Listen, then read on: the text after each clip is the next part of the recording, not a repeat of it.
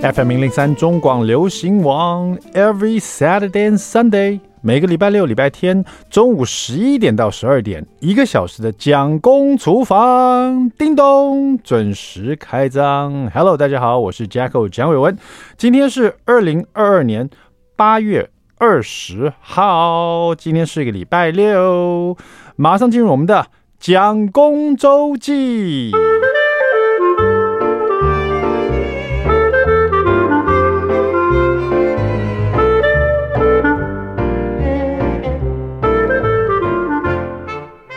好的，这个我们蒋公厨房呢，已经移到这个中午十一点到十二点这个时段了。如果还有一些亲朋好友不知道的话，麻烦请大家告诉大家了哈。因为在我们的蒋公厨房的脸书 FB 上面，还是有一些人问说，什么蒋公厨房这个节目没了哦。他们并不知道已经改时段了，还有我们要一一回复他这样子。那如果说你也有朋友发现说，哎，怎么时段变了，或者他并不知道的话，请告诉他好不好？那这个很多朋友们呢，本来是在五点到六点这个时候呢，可能在这个周末的时候正在开车啊，去哪里玩啊，或者去呃回爸妈家啦，或带小孩去哪里做才艺课啊，在车上的时候呢，正好可以听蒋公厨房，甚至有人在准备晚餐的时候呢，顺便。听蒋公厨房这样子，那陪伴大家几乎到八年多的时间吧，哈，我们第一次这个换时段到十一点到十二点了，等于说跟我们礼拜一到礼拜五的超级美食家瑞瑶姐节目呢，做成一个超级美食连线，哈，礼拜一到礼拜天，通通在这个时段都是有关美食，好不好？那瑞瑶姐是这个吃美食就要长知识，那我们这边呢，就是吃美食，我们还是吃美食。来一点趣味的好不好？礼拜六、礼拜天嘛，轻松一下。这时候大家可能在准备吃中饭了哈，因为在周末的时候可能要叫 Uber 或者在家自己在准备。不管如何，就由蒋公厨房来陪大家吧。好了嘛，那我们这一段我们要聊的就是我们的蒋公周记。今天要跟大家聊什么呢？呃，今天来聊最近这个暑假已经要结束了，对不对？暑假很多这个。有些家长啊，就是趁这个时候啊，除了在国内玩以外，有很多我看这个脸书上面，大家都出国去了哈，真的很羡慕啊，大家都出国了。那天我在跟蒋夫人啊，就我们家那蒋夫人在车上开车的时候，他就说到说，哎，你看很多家长都带小朋友出国嘞。我说对呀，大家都出国了。我们两个在讲话的时候呢，后面两个小，我们两个这个小孩子啊，一个九岁，一个六岁，就突然就。就是你知道，有时候小朋友喜欢加入爸妈的聊天内容，你知道？他以前呢，可能就是听不懂我们在讲什么，都喜欢问什么什么，那是什么？这什么？那我们讲出国这件事，他们很有感觉。爸妈，对呀，我们同学都出国了，我就很好奇啊。你也知道你们同学出国了？对呀，他们都去小人国啊。我小人国，小人国跟出国好像没什么关系，它 也是一个国啦，没错啦。有时候同言同语就是同言同语，就是很好笑哈。那不能出国能干嘛呢？省钱一点的游乐，我觉得小朋友，尤其你看一个九岁，一个六岁，一个四年级要升四年级，一个才要升小学一年级哈。对他们来说呢，只要好玩呢，你不见得要出国哈。像我这阵子趁着暑假的时候，就常带他们去好朋友家，他们家住新竹嘛哈，有个大院子，我们在他们家去玩，他们我们就带一个充气那个游泳池去，他们小孩子就玩水玩一个下午。两三个小时这样带水枪去啦，然后我们再煮点好吃的，他也玩得很开心呢、有时候你就算出国了，他你问他说出国这边好不好玩，他可能讲的也是出国好玩的某个点而已，不见得整个出国的过程他都很喜欢，对不对？那另外一个最省钱的方法就是现在，尤其我住桃园啊，桃园我我只这样说，桃园的公园真的很多啊，就是越来越多公园。我们家那边就。至少有三四个公园啊，认真想起来，方圆百里之内啊，好几个公园啊。然后其中有个公园啊，沙坑特别的大，而现在规划都很棒。就是沙坑旁边呢，它会有让你洗脚啊、洗手的那种水龙头，而且一盖就是它那个水龙头不是说只有一个水龙头，它是四五个水龙头，就它。根据这个沙坑的大小，他就做多一点水龙头，他在这边会吸引更多小朋友。然后我带小朋友去玩这个沙坑的时候，就是下午时间啊，大家会想说啊，那天气那么热，对不对？那我们大概可能是五六点再去就好了。哎，我偏不要，我就要两点，天气最热的时候，太阳最照的时候带小朋友去。为什么？因为那个大家没有注意到，那个沙坑设计真真的很不错，它是在所有的树荫底下的一个沙坑。所以其实，在最热的时候，它有很大的树荫呢。所以在影影子底下玩沙坑，就觉得还蛮凉爽的。所以我在最热的时候去，刚好那时候家长都不会带小孩去，然后又他们可能没有注意到有树荫呢，所以我们去的时候等于是包场啊。我带带两个小朋友去玩沙，这个玩沙。那玩沙的时候，很多家长去就是那边划手机嘛，就是带一些小朋友要玩的那种。你知道沙雕的一些工具啊，比如说什么挖的东西啦，或者是什么诶、桶子啦，然后就把这些丢在沙坑里面。好了，你们去玩了这样子，然后家长就坐在那边划手机、看电影或干嘛的。我常常看到这个情景了。可是有时候我觉得，我一开始也是这样子，可是到后来我觉得很闷呐，因为虽然说有树荫呐，可是太阳照不到你，但是热不热还是热啊。然后你坐在旁边一直划手机。很折腾自己，因为你通常在家里滑手机的时候，又有冷气吹，又很舒服。你突然到了一个很热的地方，汗流浃背，这么滑手机，你就觉得哦，这环境好差哦。因为很多事情都是比较出来的，所以后来我就把心一狠呐。我每次带小朋友玩这个沙坑的时候呢，我就自己把袖子卷起来，然后那个鞋子也脱了，我也下去跟他们玩沙坑。我觉得这样时间呢过得比较快。而且不是有一句话常说吗？就是当你当了爸妈，你自己生了小孩以后呢，很多事情呢，你会再重新的再去经历一次。比如说小时候玩沙坑，那你，比如说你国中、高中、大学，你还会去玩沙坑吗？不会了嘛。你出社会以后还会去玩沙坑吗？不会了嘛。你只有当爸妈以后，你才有这个机会再去玩沙坑，而且别人不会用很奇怪的眼光看你。你说在一个沙坑里面有个高中生在那玩。你会觉得你在干嘛？你在那边干嘛？然后，可是你看一个，如果你看一个，比如说卖房子业务员自己在那边玩沙坑，你觉得他可能房子卖的不是很好，他可能蛮无主的哈。但是如果你看一个爸妈在那边带小孩，自己下去玩沙坑，这就很和谐嘛，对不对？就觉得很没什么问题。所以我建议大大家哈，这个爸妈们呢，去这个带小孩玩沙坑的时候，不要滑手机了，直接下去跟他们玩沙坑了。而且呢，怎么玩呢？你要先上网去看一下人家沙雕怎么做的，带一些工具去自己弄，哇，玩得很开心呐、啊！我每次都帮小朋友做了很大的万里长城，然后我们全部人还拍照什么，很开心。因为我小时候也没有把沙坑玩得这么淋漓尽致的，现在长大了，力气比较大，带的那个沙桶比较大，做的东西也比较漂亮，而且可以再一次体验一下那个沙雕什么感觉，好不好？给大家一个建议了。好了，我们接下来收听一下这首好听的歌曲《大红牌》，曾沛慈。今天阳光就是特别耀眼，特别和谐。对，这首歌的歌名就是那么长。休息一下，等会马上回来。I like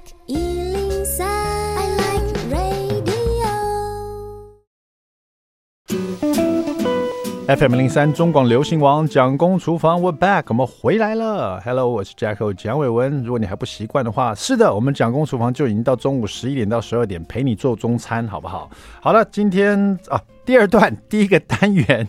蒋公来说菜。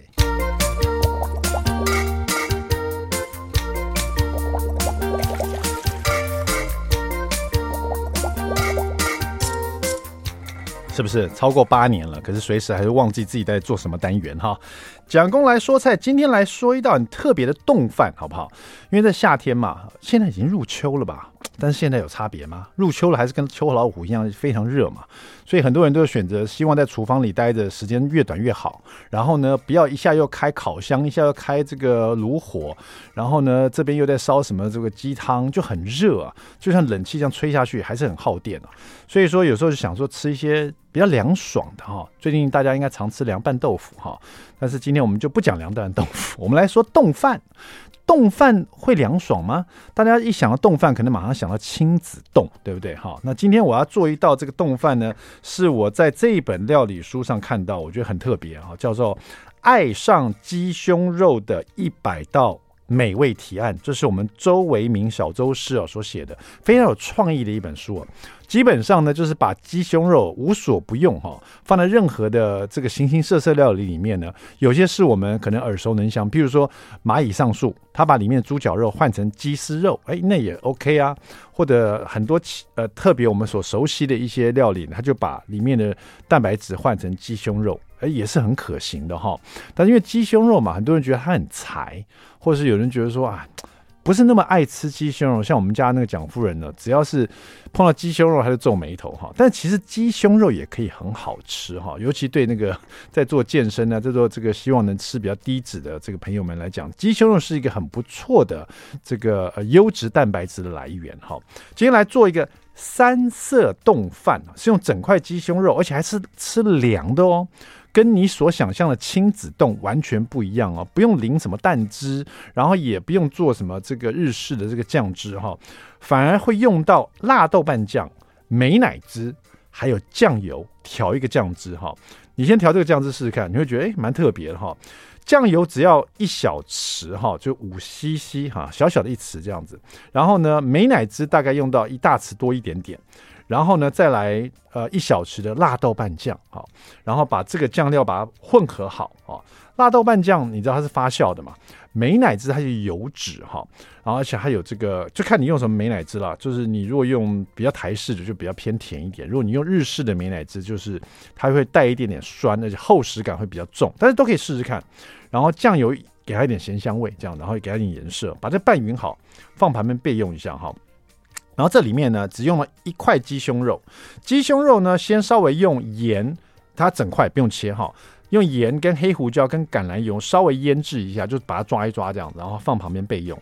呃，然后这个我刚刚讲过，酱料就把它调好。然后呢，其他的调味料呢，它是三色冻饭嘛，其他的食材就有小黄瓜，代表了绿色哈。小黄瓜又有深绿色跟浅绿色嘛哈。你把小黄瓜先把它呃切丁哈，把它放旁备用。然后番茄一颗也是切丁哈。那这边的番茄你可以去皮或不去皮啊，都可以了。那因为我们是吃凉的。吃凉的哈，如果你的番茄是那种比较老的，就是它那个番茄皮啊是比较老的，我劝你还是去皮，然后再切丁，这样吃起来口感会比较好。那如果你用的是那种那个皮很细的小番茄的话，那干脆就不用去皮了，直接切切就好。因为小番茄你在吃的时候也没有在去皮的嘛，对不对哈？就是看你喜欢什么样的口感哈。所以番茄是切小丁。小黄瓜也是切小丁，然后呢，这时候这个就先拿一个平底锅，然后加热了以后呢，锅子有点热度了，就把整个腌好的这个腌了盐跟黑胡椒，还有一点橄榄油的这个呃鸡胸肉整块放进去，然后呢，把一面先煎上色哈，大概煎个一分半左右哈，让它煎上色。那你可以看到，因为鸡胸肉如果上色了以后，它会先变成白色的嘛，哈。那从下面会，因为整块鸡胸肉它是不是有比较有立体感，对不对？你可以看到从它那个翻就变色白色，是从下面贴近锅底那部分，慢慢的往上移动，有没有？就像我们煎虾或者煎鸡胸肉都会有这种情况。你看那个一分半的时候呢，它下面那个白色一直往上，都已经过中线了，有没有？不是台海中线哦，过鸡胸肉的中线哈，过中线以后呢，下面应该也都上色。这时候呢，你就盖上锅盖哈，然后呢，把你的这个本来是开大火，你现在就转最小火，然后呢，再焖煎个四分钟哦，用最小火上锅盖，然后焖煎个四分钟，然后呢，这个最后再关火，然后再在里面再焖个四分钟。好，所以说这鸡胸前后呢，第一次先煎到一分半，然后呢上锅盖，小火再煎四分钟，然后呢再焖个四分钟，大概也快要十分钟的时间了哈。拿出来呢，就把这鸡胸肉，你可以用切的，或是用叉子哈，就是用两个叉子，然后把它呃。就像这个把它撕成丝了，你知道，把一条一条的，像这个我们吃那种呃这种台南的那个叫什么啊？不是台南嘉义的喷水鸡肉饭那样子，鸡肉丝这样的感觉哈。然后呢，在一个冻饭碗里面呢，就是有点深度的一个大碗，呃，先放点白饭，然后把你的鸡肉丝哈，呃，把它呃放好，放在比如说这个碗的三分之一，然后中间呢，你放你的。番茄丁哈，所以是旁边是鸡肉丝，中间是番茄丁，在最右边呢是我们的小黄瓜丁，这就是三色冻饭的颜色了哈。鸡肉的白，番茄的红，小黄瓜的绿，然后最后呢，把你调好这个酱汁，酱油、美乃滋、辣豆瓣酱调好以后，稍微淋在这个冻饭上面哈。那这个就是有点咸甜甘味的哈。然后呢，这个所以说吃起来其实蛮回甘的哈。三色冻饭非常简单，而且没有花太多时间炉火上面哈，稍微休息一下嘛。天气那么热，吃一点清爽的，在家试试看。谢谢我们的周维明小周师的爱上鸡胸肉的一百道美味提案。休息一下，马上回到蒋公厨房。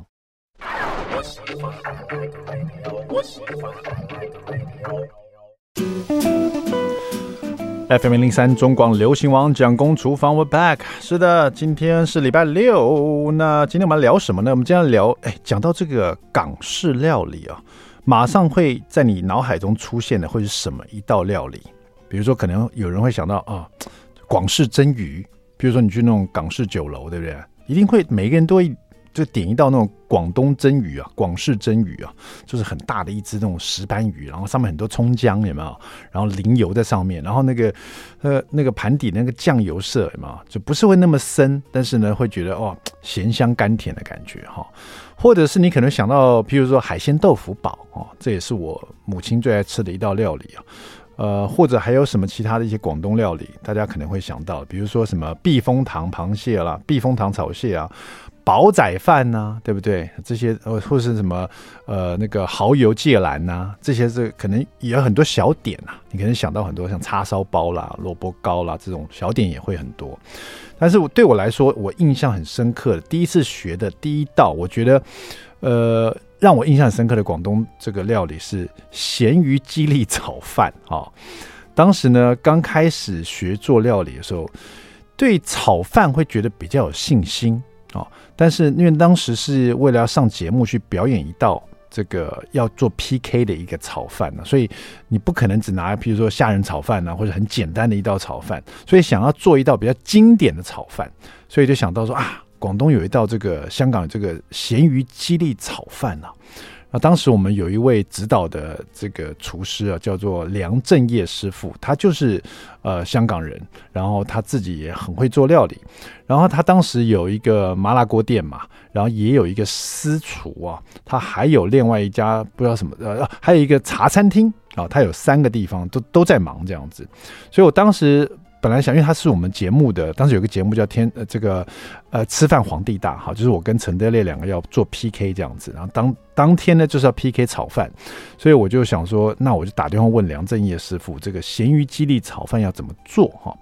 那、呃、没想到他竟然跟我说，你现在赶快来我的茶餐厅，我就现场做给你看。我觉得哇，呃，因为其实 通常都是师傅可能在电话里指点你就好了，没想到他非常的。呃，大方而且很花时间呢，在教导很好学的人啊，比如像我这样子。当然，我是求之不得了，因为其实对当时我的厨艺来讲哦，就算是在电话里讲哦，除非要讲的要像曾秀宝宝师傅。这么样的清清楚楚哈，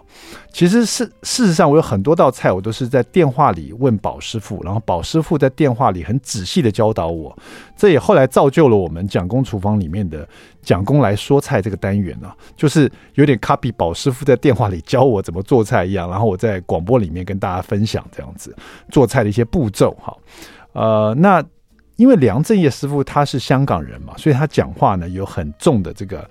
广东腔。啊，所以如果在电话里跟我沟通，他可能自己有担心说会漏掉的一些细节，所以干脆他说：“哎，你到这个餐厅里来，我做给你看。”这样子。讲到这个咸鱼鸡粒炒饭呢，里面的咸鱼哦，呃，大家可能可能知道，可能不知道，其实它是它是就所所谓的这个马友鱼哈，或者我们台湾所说的五五鱼啊。那在在广东来讲呢，马友鱼呢，算是做咸鱼哦上等的一种鱼哈。那在古代，因为食物保存不易嘛，都是用很重的盐哦来腌制，然后达到这种保存的这个很长久这种效果。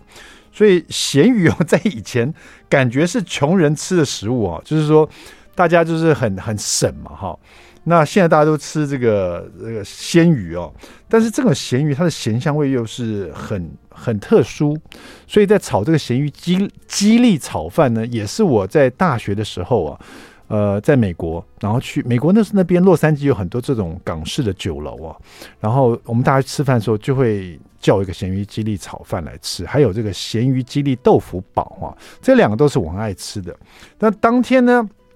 这个梁振业师傅除了教我做这个咸鱼鸡粒炒饭以外呢，他还特别教导我做了咸鱼鸡粒豆腐煲，因为这两道菜都是都是用咸鱼来做的。他的意思是说，既然你要学用咸鱼来做菜。那你就要咸鱼翻身，一次学两道这样子。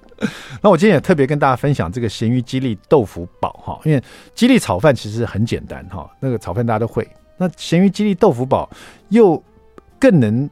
放上桌面啊！如果有客人来，你你做这道菜呢就很体面，而且现在我觉得很少人会拿咸鱼来做豆腐煲，除非你上上酒楼或者什么的去吃港港式酒楼，可能还会点到这道菜哈。而且咸鱼这种马友鱼哦，不是那么好买。你可能要到南南北杂货，或者到这种呃传统市场的南北杂货，或者是卖这个有腌制鱼的哈，它都是真空包装哦，一个大概一百一百左右了，小小一块这样，小小一块这个咸鱼呢，应该可以做个 两次咸鱼豆腐煲哈。那咸鱼买回来呢，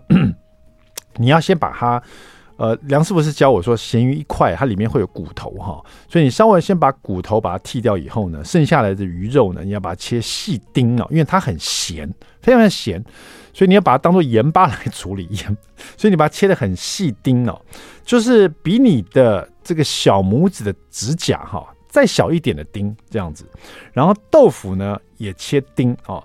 然后葱呢切末，然后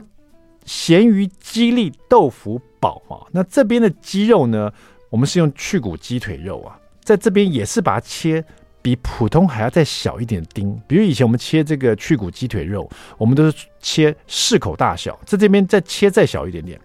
切完丁以后呢，再用太白粉稍微略腌过，那不用再腌其他的味道了。然后锅子热了以后呢，就把两大。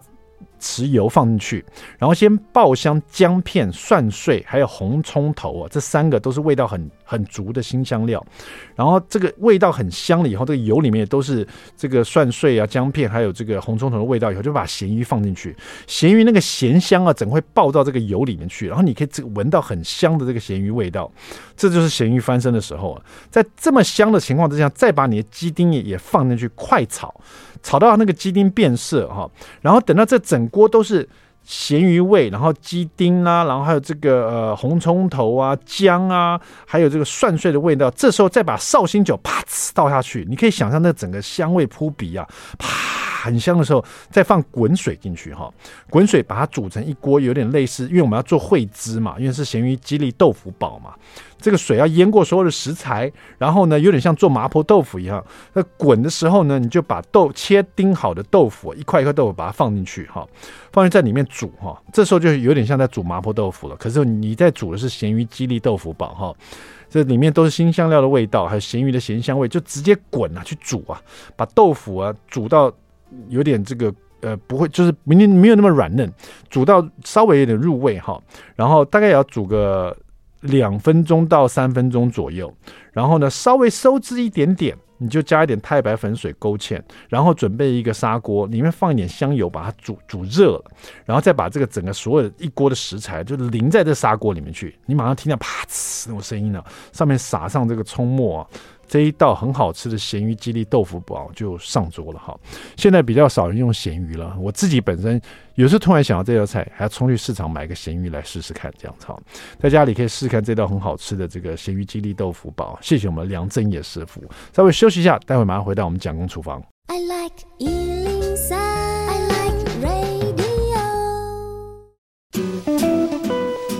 FM 零零三中广流行王蒋公厨房，We're back，我们回来了。刚在上一段呢，跟大家分享了这个我认识的港式的大厨啊，梁振业主厨啊，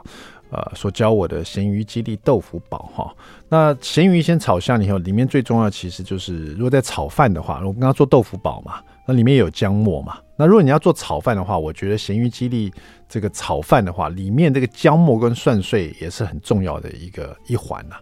呃，甚至于在炒这个鸡粒豆腐煲的时候，呃，梁师傅还做了两种分别，就有时候他是用蛋白啊，就是这样让里面呢，呃，出现很多蛋白块啊，整个炒炒出来的饭呢，呃，就是很漂亮，里面有一些蛋白块这样子。好了，讲那么多有关咸鱼的这个 翻身的料理了。我来讲一下梁正业师傅好了，我所认识的他真的蛮特别，因为我认识的时候，当时他就是在这个台北市的敦化，还有市民大道那附近有一家很有名的麻辣锅店哈，叫做桥头麻辣锅店。他其实我们常去吃桥头麻辣锅店，然后也发现他是那边的老板，然后就问他说：“哎，讲到这个麻辣锅，因为他感觉他是 做广东菜的嘛，哈，香港香港人做广东菜，怎么会做麻辣锅呢？那梁师傅也很有趣哦，他跟我讲说，他小时候呢，其实家里啊，呃，不是那么富裕啊，爸爸呢是在这种呃，算是。茶那时候不叫茶餐厅吧，应该呃茶楼或是茶餐厅这样的地方工作哈，也是一个厨房里面，所以他小时候就在这个爸爸的工作环境之下，呃，就是跑来跑去这边玩啊，或者帮忙什么的，所以耳濡目染哈，就对厨房里的一切呢就。比较了解，而且呢，从小就常看到爸爸在处理这个，不管是海鲜啊，或者肉类啊，或者这个烫青菜啊什么的，对厨房里的配置啊，油锅啦，或是这个这个火炉啦，或是烤箱啊，都很熟悉，或者蒸蒸鱼啊什么，他都蛮蛮清楚的哈。从小都很喜欢在厨房里跑来跑去的这样子，后来长大也就想说，呃，自己也要有个餐厅这样子。后来他到台湾来念书。哦，梁振英师傅到台湾念书以后，他是念法律系的哈。那毕业以后呢，他还是对于这个开餐厅很很有这个想法哈。当时呢，他跟我说，台湾刚刚开始要红这个麻辣锅。这个可能要带大家回去更久的一个年代了。现在麻辣锅店已经变成大家生活的一部分了嘛？就像现在智慧型手机，每个人人手一机，甚至于两机，对不对？像那个要抓那个宝可梦，把那个那个阿贝，他甚至有七十几只手机，然后挂在脚踏车上去去这个抓宝。而回到以前那个年代，我不知道大家还记不记得以前手机没那么厉害的时候，大家拿了手机只能玩贪吃蛇，有没有？哈？大概在那个更久以前呢、啊，梁师傅那时候麻辣锅才刚刚在台湾要红的时候呢，他看到这个商机，可是他不会做麻辣锅，他就跟我讲说，因为他会的就是茶餐厅的那一套，他就跟我讲说，他就想说哪里的麻辣锅有名，重庆有名，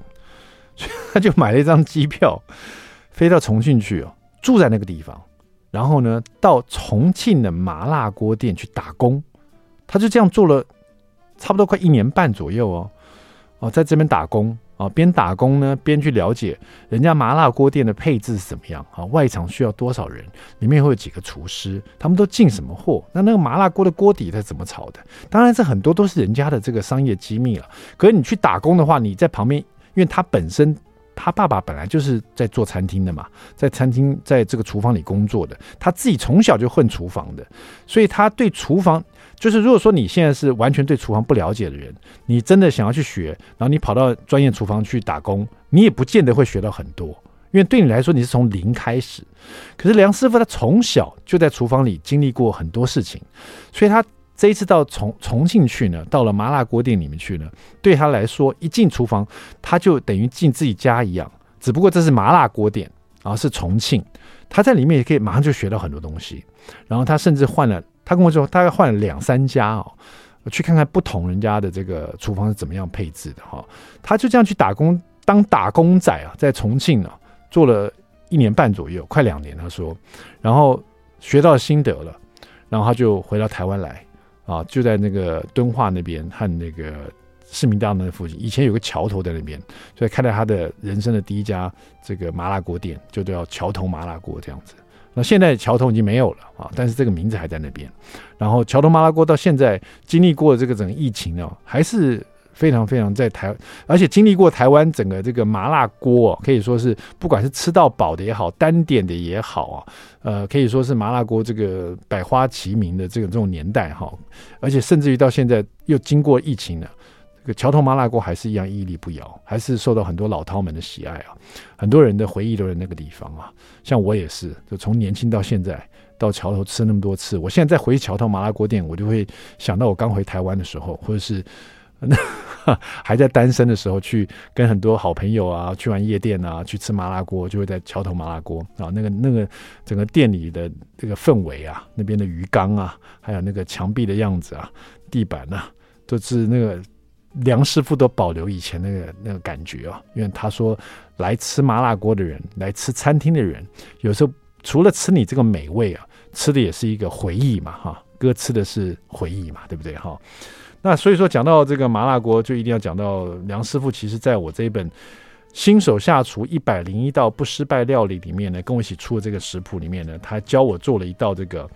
呃港式的麻辣烫啊，虽然不是麻辣锅，但是这个手法也蛮一致的，然后做法也很简单哦，甚至于里面比如要做的那个大肠头啦，麻辣锅里面有大肠头嘛，他就教我说，你直接去大卖场买人家卤过大肠头两条回来，就不会那么麻烦了，就不用自己卤了哈。那卤过大肠头你回来，你可以也可以稍微吃一下，如果太咸的话，你可以用水再把它煮一下。卤过的很方便了，稍微把它切成这个你想要的斜片，然后再把这个蒜苗跟干干辣椒也都切斜段，然后再加一点这个茭白笋啊，茭白笋去了皮以后，把它切成滚刀状。然后如果你要买鸭血，鸭血买回来稍微汆烫一下，整块去汆烫，汆烫一下的去除它的一些怪味道以后呢，泡个冷水，然后再把它切块，然后热锅以后呢。在这个热锅里面，先将先将一些呃加一些红油啊，就是辣油，先用红油啊去爆香这个蒜片，然后姜片，还有干辣椒片哈，用这个辣油去爆香这三个辛香料，让这个麻辣锅底呢，就麻辣烫的底呢，它的香气会比较足。等到这个香呃蒜片啊、姜片啊，还有干辣椒的味道出来了，你一定会闻到的哈。味道出来以后，你再撒这个花椒粒进去，大概一大匙花椒粒进去哦，稍微。快炒一下，然后再加入辣豆瓣酱哦，再把它炒到那个辣豆瓣酱颜色变比较深，然后有点滚动的感觉，然后那个味道再起来，这时候很呛，所以稍稍微小心一下。然后这时候再淋绍兴酒进去，那个啪呲，那个烟起来的时候，这时候就是你会咳嗽的时候，所以小心一下。这个啪呲的声音出来，再放五十五百 CC 的热水进去，因为你要做麻辣烫嘛，一定要有这个烫的水啊。滚进去以后呢，这是在调味。那因为这时候里面都是红彤彤的，有辣豆瓣酱啊，有这个蒜片啊、干辣椒啊、花椒粒啊，又香又辣又麻都出来了哈。最后呢，在这五百 CC 滚水进去以后，你再加调味酱油、盐跟糖哈进去，然后稍微煮一下。煮滚了以后呢，就把你所有食材，比如说刚刚切滚刀的茭白笋，然后已经从大卖场买回来这个卤好的大肠头，你切了斜段，你把它放进去。鸭血呢，切了斜段的。啊、呃，切了这个块状的，把它放进去哈，然后就把它煮滚就好，因为这三个样东西很快就熟了。煮滚了以后呢，大概一一分钟多吧，就加太白粉水勾芡哈，然后最后再撒上蒜苗哈，稍微拌一下哈，就直接把它整个淋到烧热的砂锅里面了，把它煮滚哈。那么这一道这个港式的麻辣烫就完成了哈。那因为梁师傅他的这个桥头麻辣锅很有名嘛，这个港式麻辣烫其实他教我以后，我自己吃也觉得哇。超爽口的，朋友来家里做一锅这个麻辣烫哦，大家会觉得你厨艺非常厉害，其实很简单，好不好？呃，虽然说现在很热了，但是有时候以热攻热嘛，哈，大家试试看在家里，好不好？好，谢谢我们梁正业师傅的新手下厨一百零一道不失败料理，哈，休息一下，待会马上回到蒋公厨房。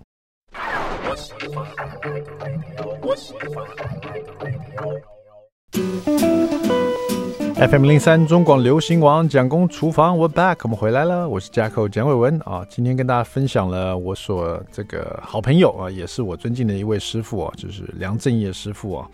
啊，然后跟大家分享他教我的这个咸鱼鸡粒豆腐煲，还有刚刚的这个港式的麻辣烫啊。那最后呢，跟大家分享一道这个脆炸小鸡腿啊。因为自自从自己当了爸爸以后，在家里常常要做一些鸡翅的鸡腿啊，小朋友喜欢吃的这些呃炸的料理、炸物啊。那有时候你去外面买，你就会担心它的油脂啊，或者是它这个炸的东西到底好不好啊？你在自己炸的话，你用好一点油，然后炸起来，小朋友吃的也很开心哈。虽然说这个天气热，在家里厨房里炸东西，你会觉得很热，但是梁正师傅教我这个酥炸小鸡腿啊，它是用小小的这个。就是鸡翅的小棒腿啊，这种鸡腿呢，其实有时候会觉得很硬啊，所以你去炸的时候呢，它的这个做法还蛮特别的。它是先把这个小鸡腿啊，先用滚水呢，把它煮个五分钟，先把鸡腿煮熟了啊，煮熟的鸡腿呢，然后放在冷水里面，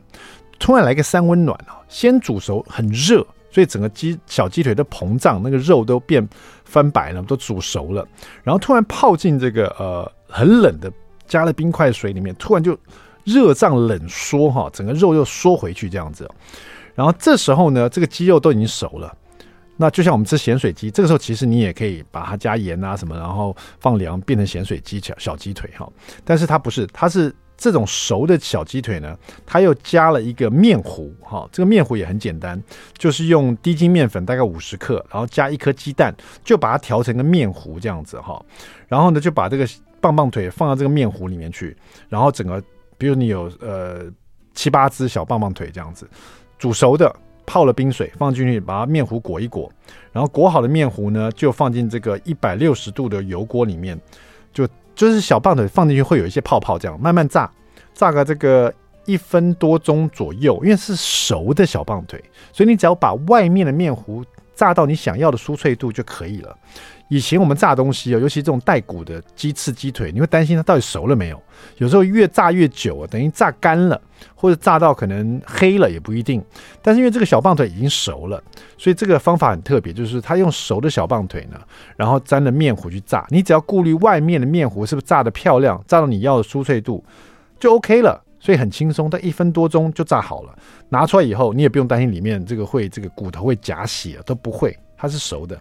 然后拿起来以后呢，就在外面撒一些胡椒盐呐、撒一些七味粉呐、这样子呢，这个酥炸小棒球就完成了，超简单。煮过再炸，然后再拌一些调味料。这是梁师傅教我的这个小棒腿，在家里大家也可以试试看哈。今天跟大家分享了这个我所尊敬然后也是我的好朋友，到现在呢，我都叫他梁哥的梁正业师傅哈。他的外号叫广东之虎，感谢我们梁师傅了哈。蒋公厨房在陪伴大家吃过这个中午的时间哈。那另外，如果大家还有兴趣要知道我们有些这个不同的这个节目，想要在不管在 YT 上面或者在 Podcast 上面，都可以去搜寻我们的。中广流行网的 YT 频道，还有 Podcast 频道，都可以听到我们不同的节目，在上面可以找得到，好不好？好了，那么蒋公厨房就说到这边了，我们下次再见了，拜拜。